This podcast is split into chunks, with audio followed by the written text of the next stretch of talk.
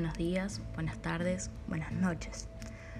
Hoy voy a hablarles del muy reconocido y gran escritor de la literatura española en el siglo XX, Jorge Francisco Isidoro Luis Borges Acevedo, o como nosotros lo conocemos, el impresionante y clásico Jorge Luis Borges.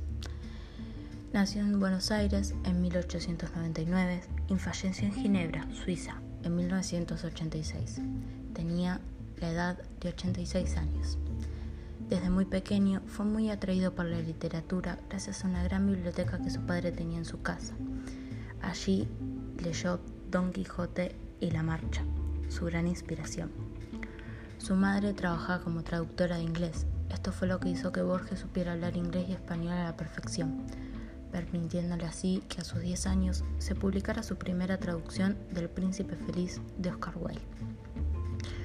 Borges es considerado un clásico. A pesar del paso de tiempo, sus escritos nunca pasan de moda. Uno de los temas más atrapantes, en mi opinión, es que fue capaz de poder mezclar la realidad con la fantasía.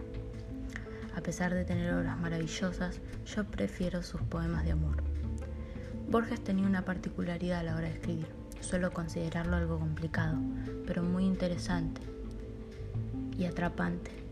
A pesar de eso, sus poemas son muy interesantes y suelen ayudarnos a salir un poco de la realidad.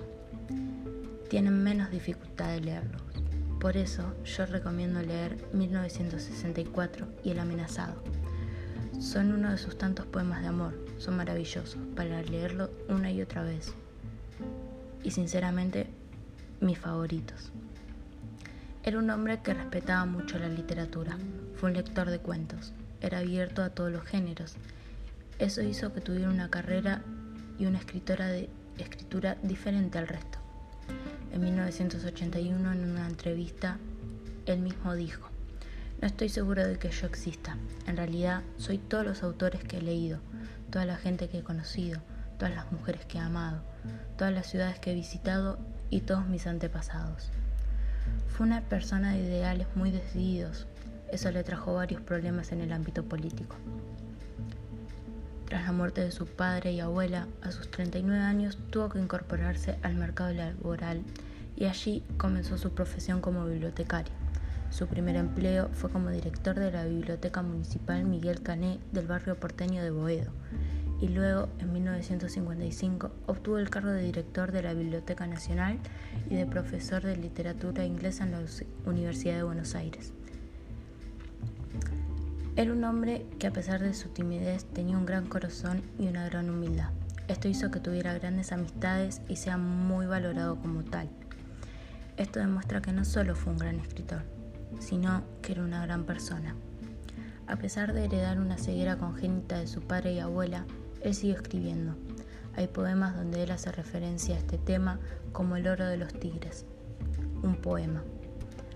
En 1986, el mismo año de su fallecimiento, le diagnosticaron cáncer. Al enterarse de esta noticia, decide dejar Argentina y toda la fama que tiene aquí para regresar a Suiza, el pueblo donde pasó la mayor parte de su infancia y juventud, para encontrar la paz y la tranquilidad. Definitivamente, Borges es un clásico, un hombre con una escritura bellísima y una historia de vida muy interesante. Todos deberían leerlo, ya sea un cuento, un poema, un ensayo, antologías y mismo su vida entera. No se van a arrepentir, en serio. Esto es un poco de lo mucho que fue el gran Jorge Luis Borges.